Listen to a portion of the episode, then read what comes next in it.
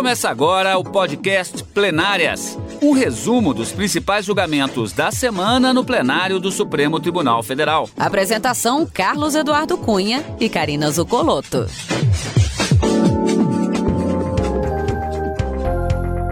Hoje com os principais momentos das sessões dos dias 9 e 10 de junho de 2021.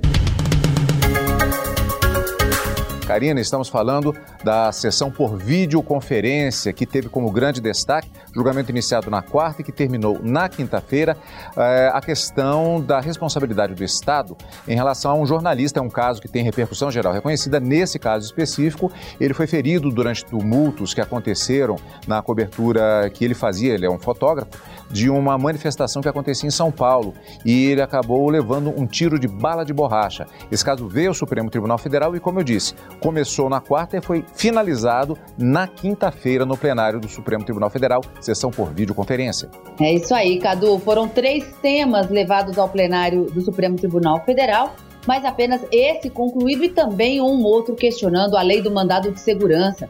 O Conselho Federal da OAB questionava seis dispositivos dessa lei de 2009, argumentando diversas violações constitucionais nesses dispositivos, que acabaram uh, sendo declarados inconstitucionais apenas dois, como eu disse, dos seis que foram argumentados pelo Conselho Federal da OAB. E ainda na quinta-feira, os ministros deram início ao julgamento de uma ação direta de inconstitucionalidade em que a Procuradoria-Geral da República questiona um, duas regulamentações, uma do CNJ e a outra do Conselho da Justiça Federal, sobre a destinação de verbas, recursos provenientes de transações penais ou de suspensão condicional do processo em juizados criminais, nos juizados especiais criminais, ao argumento de que o CNJ e nem o Conselho da Justiça Federal poderiam deliberar sobre esse tema, já que seria competência privativa da União para legislar sobre direito penal e processual. O julgamento foi iniciado, mas foi suspenso em razão de um pedido de vista do ministro Alexandre de Moraes. Então, três grandes temas no plenário do Supremo.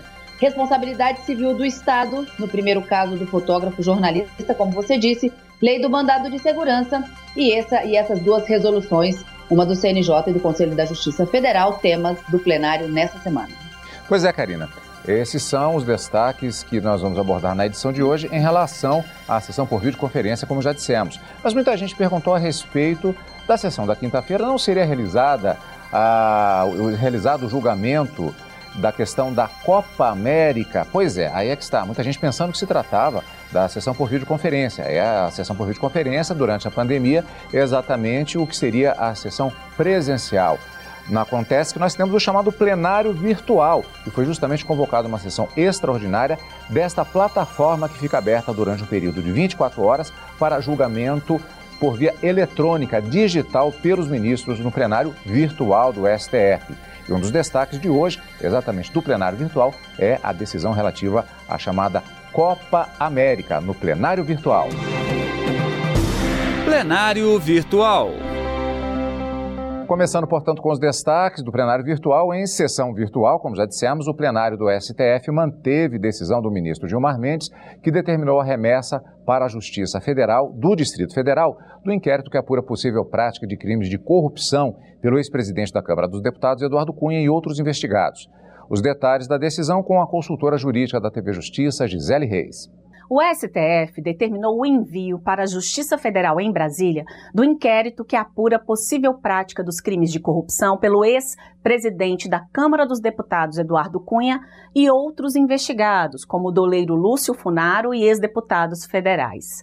As investigações apontam que um grupo de ex-parlamentares atuava para constranger e intimidar empresários de uma construtora a pagar vantagens indevidas. O relatório policial apurou que pelo menos 24 requerimentos foram efetuados pelos então parlamentares com esse objetivo.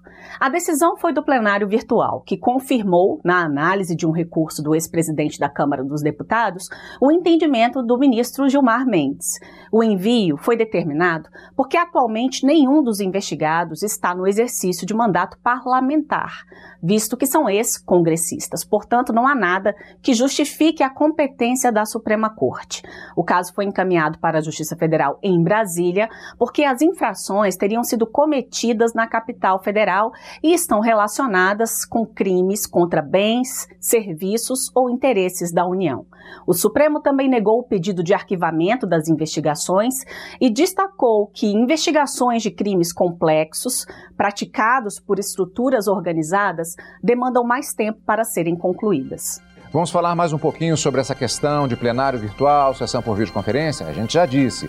Os destaques do plenário é, presencial que se realiza por videoconferência no período da pandemia. Vamos ver ainda hoje os destaques. Aqui estamos falando do plenário virtual, aquela plataforma que fica disponibilizada para os ministros no período normalmente de uma semana. Essa decisão relativa ao ex-presidente da Câmara, Eduardo Cunha, foi justamente nesse período mais extenso que caracteriza o plenário virtual. Mas pode haver a convocação de sessões extraordinárias do plenário virtual. Já houve convocação por período de 48 horas. Neste caso, a ministra Carmen Lúcia sugeriu a convocação de uma sessão extraordinária aqui no período de 24 horas para se tratar da questão da Copa América. E o Supremo Tribunal Federal formou maioria para rejeitar pedidos no sentido de impedir a realização da Copa América no Brasil. Três ações sendo analisadas pelo plenário virtual da Corte. Reportagem Manuela Rolim. Por unanimidade, o colegiado seguiu o entendimento da relatora, ministra Carmen Lúcia, na ação da Confederação Nacional dos Trabalhadores Metalúrgicos. Segundo a ministra, a instituição não tem legitimidade para ajuizar a ação, já que seus objetivos visam a defesa de trabalhadores metalúrgicos, sem relação direta com os jogos. Quanto à ação ajuizada pelo PSB, Carmen Lúcia explicou que os estádios de futebol são equipamentos públicos sujeitos à gestão estadual direta ou por entidades, e sua utilização está submetida à legislação e à administração local, não nacional. Por seis votos a cinco, também foi rejeitada a ação do PT, de relatoria do ministro Ricardo Lewandowski, que ficou vencido ao votar para que o governo federal apresentasse, até 24 horas antes do início dos Jogos, planos circunstanciados sobre as ações e estratégias para a realização segura da Copa América 2021. Neste processo, a maioria dos ministros entendeu que as fronteiras estão abertas e estão sendo realizados torneios de futebol, como o Campeonato Brasileiro, a Copa do Brasil e a Libertadores da América, com a participação de times nacionais e estrangeiros e sem a presença de torcedores nos estádios. Embora as ações tenham sido rejeitadas, o plenário do STF destacou a responsabilidade dos agentes públicos quanto às medidas sanitárias e de segurança pública contra a Covid-19. O plenário do Supremo Tribunal Federal voltou a analisar na sessão da quarta-feira, dia 9 de junho, a responsabilidade civil do Estado em relação a um repórter fotográfico que foi ferido no olho pela Polícia Militar durante manifestação em 2000. Foi na, no primeiro dia desta, foi o primeiro dia desta fase do julgamento. Vamos conferir na reportagem de Renato Rosa. O fotógrafo Alex Silveira perdeu a visão de um olho quando registrava uma manifestação de professores em São Paulo, na Avenida Paulista. O caso ocorreu em 2000. Alex levou um tiro de bala de borracha da Polícia Militar. Na primeira instância, o fotógrafo teve reconhecido o direito de ser indenizado. O Estado de São Paulo recorreu e o Tribunal de Justiça Paulista reformou a decisão. Atribuiu ao profissional a culpa pelos ferimentos, porque ele teria assumido os riscos permanecendo na manifestação. O relator ministro Marco Aurélio, em agosto do ano passado, votou pelo reconhecimento da indenização do fotógrafo e pela responsabilidade civil do Estado de São Paulo. Marco Aurélio também apresentou a seguinte tese: viola o direito ao exercício profissional, o direito-dever de informar, conclusão sobre a culpa exclusiva de profissional da imprensa que, ao realizar cobertura jornalística de manifestação pública, é ferido por agente da Força de Segurança. O julgamento foi retomado com voto vista do ministro Alexandre de Moraes, que seguiu o relator a favor da indenização. Não há nada que aponte culpa exclusiva da vítima. A vítima estava no local exercendo a sua profissão, profissão de repórter fotográfico. É, a vítima foi surpreendida, assim como os demais, com a ocorrência do tumulto. A vítima não estava em um local eh, de acesso proibido, estava no local da eh, manifestação. Eh, a vítima não invadiu um local que anteriormente, por exemplo, a polícia tivesse barrado. Não, a vítima estava realizando dentro do exercício da sua profissão, estava realizando a sua atividade jornalística. E tudo isso é narrado no acórdão ora recorrido. No legítimo exercício da sua profissão jornalística, a vítima foi atingida ou por uma bala de borracha ou por estilhaços então, da bomba de gás lacrimogêneo e perdeu 90% da visão.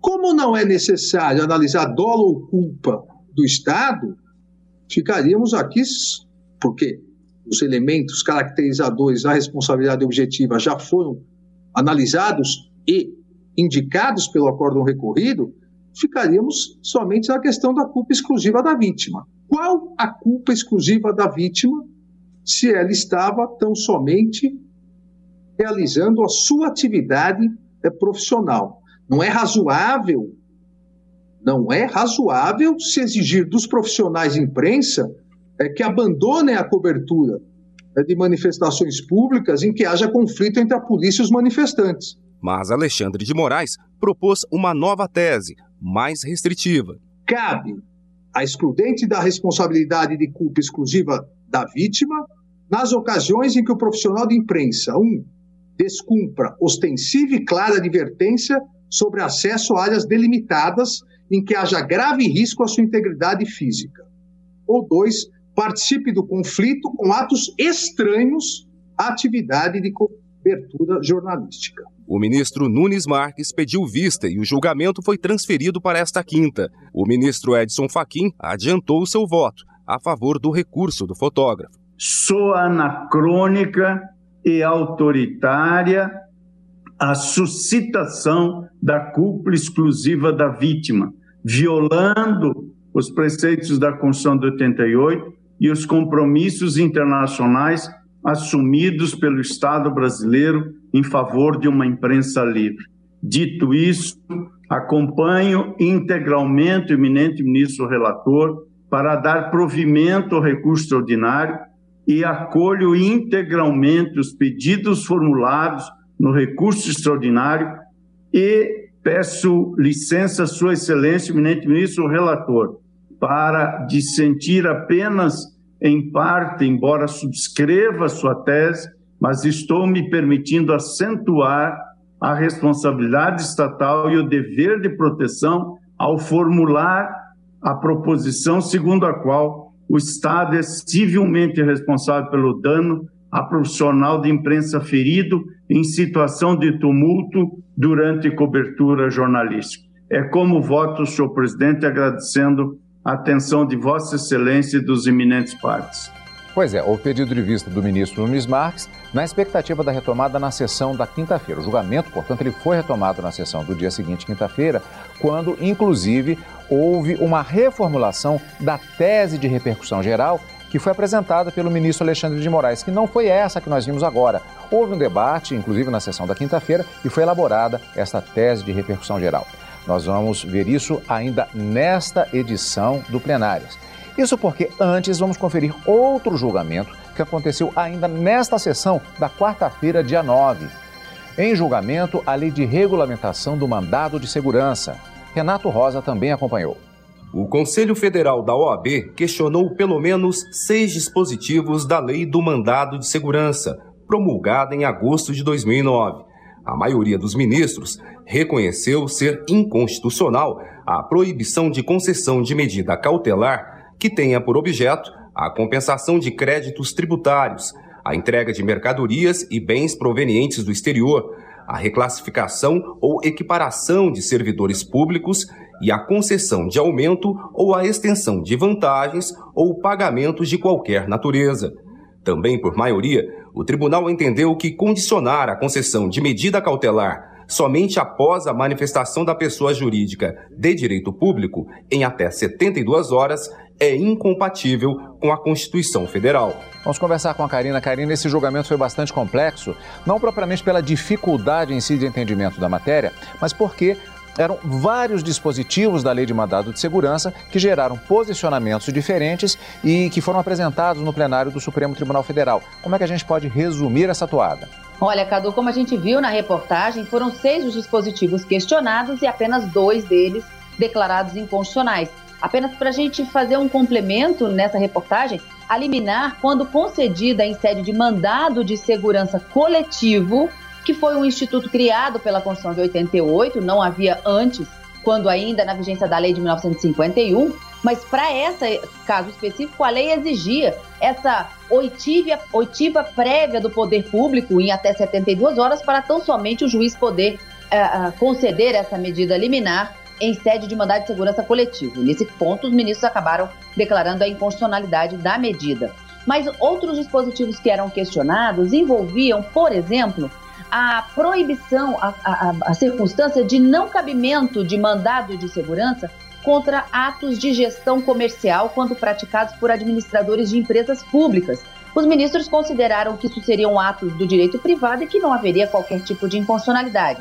Havia um questionamento também sobre a exigência de é, calção, depósito ou fiança como condição para a concessão de liminares em mandados de segurança, que os ministros consideraram também que não haveria qualquer inconstitucionalidade, até porque existe uma previsão similar, nesse mesmo sentido, nessa, nessa contracautela exigida no Código de Processo Civil. Então, ainda que não houvesse essa disposição na lei do mandado de segurança, o próprio Código Civil poderia facultar ao juiz a exigência dessa contracautela, fiança, depósito ou calção. Era questionado ainda o prazo decadencial de 120 dias previsto nessa lei de 2009, mas que já estava prevista na legislação anterior de 1951 do mandado de segurança individual. E os ministros entenderam que o próprio Supremo Tribunal Federal tem súmula ordinária sobre esse tema, confirmando a constitucionalidade desse prazo.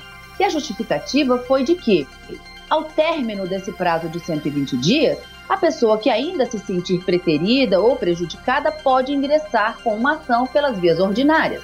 Então não haveria qualquer inconstitucionalidade. E o último ponto questionado, cuja constitucionalidade foi confirmada, foi a proibição de condenação no pagamento de honorários de sucumbência. Ministro Alexandre de Moraes, ele até votou no sentido de dizer que essa, esses honorários de sucumbência essa proibição é justamente para evitar que as pessoas fiquem com receio de ingressar com mandado de segurança e, caso P, é, venham a perder a ação, tenham que pagar esses honorários. A proibição legal não prevê, não, não há qualquer tipo de inconstitucionalidade acabou sendo mantida pelos ministros nessa proibição de pagamento de honorários de sucumbência. Então, como a gente viu na reportagem, eram seis dispositivos questionados, apenas dois foram declarados inconstitucionais mas a maioria começou a se formar, Cadu, no plenário do Supremo Tribunal Federal na quarta-feira, apenas a partir do voto da ministra Rosa Weber, que foi a sexta a votar. Até então, várias correntes de votos diferentes haviam sido proclamados no plenário do Supremo Tribunal Federal, mas a maioria absoluta foi alcançada, o que o mínimo são seis votos para atender à cláusula de reserva de plenário, e esses dois dispositivos foram considerados, portanto, inconstitucionais dentro da lei do mandado de segurança. Decisão, portanto, da sessão plenária por videoconferência da quarta-feira. Antes, agora há pouco, nós conferimos que nessa sessão da quarta-feira, dia 9, o julgamento sobre responsabilidade civil do Estado em relação a um repórter fotográfico que foi ferido no olho pela Polícia Militar durante manifestação em São Paulo em 2000 foi iniciado e pedido de vista suspendeu o julgamento. Retomado na sessão da quinta-feira, dia 10 de junho. A maioria dos ministros do Supremo votou a favor da indenização do fotógrafo ferido durante essa cobertura jornalística na manifestação pública em São Paulo.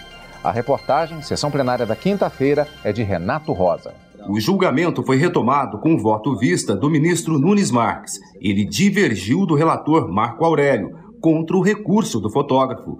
Nunes Marques justificou que não há como usar o argumento da liberdade de imprensa para criar uma regra abstrata de que a vítima, apenas pelo fato de ser jornalista, nunca contribuirá pelo evento danoso. Assim, jornalistas que assumem riscos extremos, imprudentemente contrariando todas as normas de segurança, seriam indenizados depois por eventuais danos por eles sofridos. Ou seja, a sociedade pagaria pela concretização do grave risco assumido voluntariamente por ele. O fotógrafo Alex Silveira foi ferido quando registrava uma manifestação de professores em São Paulo em 2000. Ele levou um tiro de bala de borracha da Polícia Militar e perdeu a visão de um olho. O Tribunal de Justiça Paulista reformou a decisão de primeira instância e o profissional perdeu o direito à indenização. Para o TJ, o fotógrafo foi culpado pelos ferimentos porque assumiu riscos ao permanecer na manifestação. Com exceção do ministro Nunes Marques, todos os outros ministros votaram a favor da responsabilidade civil do Estado de São Paulo para que o fotógrafo seja indenizado, porque ele fazia cobertura jornalística com interesse público e foi surpreendido pelo confronto chega a ser quase bizarro quando se afirma que o jornalista não teria se desviado da bala. Imagina se a cada momento do que nós estamos vendo tão amarguradamente no Brasil, de pessoas mortas por causa de balas chamadas perdidas, mas que acham suas vítimas, se a gente tivesse que levar em consideração esse tipo de observação, mais ainda pelo Poder Judiciário. A liberdade de expressão para, além de ser uma manifestação da dignidade da pessoa humana, ela também é indispensável para a democracia, para que haja uma livre circulação de informações, de ideias e de opiniões, e ela também é imprescindível como registro histórico, registro da história que está acontecendo. Se a simples presença do repórter é causa é causa excludente de responsabilidade por qualquer dano que venha a sofrer, impõe-se a sua ausência. E com isso, limitada se encontra a atividade justamente em situações que, de modo geral, exigem tal presença, mas em um Estado democrático de direito. O fotógrafo Alex Silveira comemorou a decisão. Fico feliz que, que liberdade de imprensa está tá defendida. Fico feliz que a integridade física pode ser ressarcida por um erro e uma imperícia do Estado. E fico feliz principalmente por poder dar um, um acalento de segurança, ou pelo menos um, um norte para se seguir em casos parecidos como esse. O caso tem repercussão geral. A decisão valerá para situações semelhantes em todo o país, envolvendo cobertura jornalística em manifestações. Os ministros apresentaram duas teses. Prevaleceu a do ministro Alexandre de Moraes, como anunciado pelo ministro Luiz Fux. É objetiva a responsabilidade civil do Estado em relação ao profissional da imprensa ferido por agentes policiais durante cobertura jornalística em manifestações em que haja tumulto ou conflitos entre policiais e manifestantes. Cabe a excludente a responsabilidade da culpa exclusiva da vítima nas ocasiões em que o profissional de imprensa descumprir ostensiva e clara advertência sobre acesso a áreas delimitadas em que haja grave risco à sua integridade física. Vamos voltar agora para a sessão plenária da quarta, dia 9.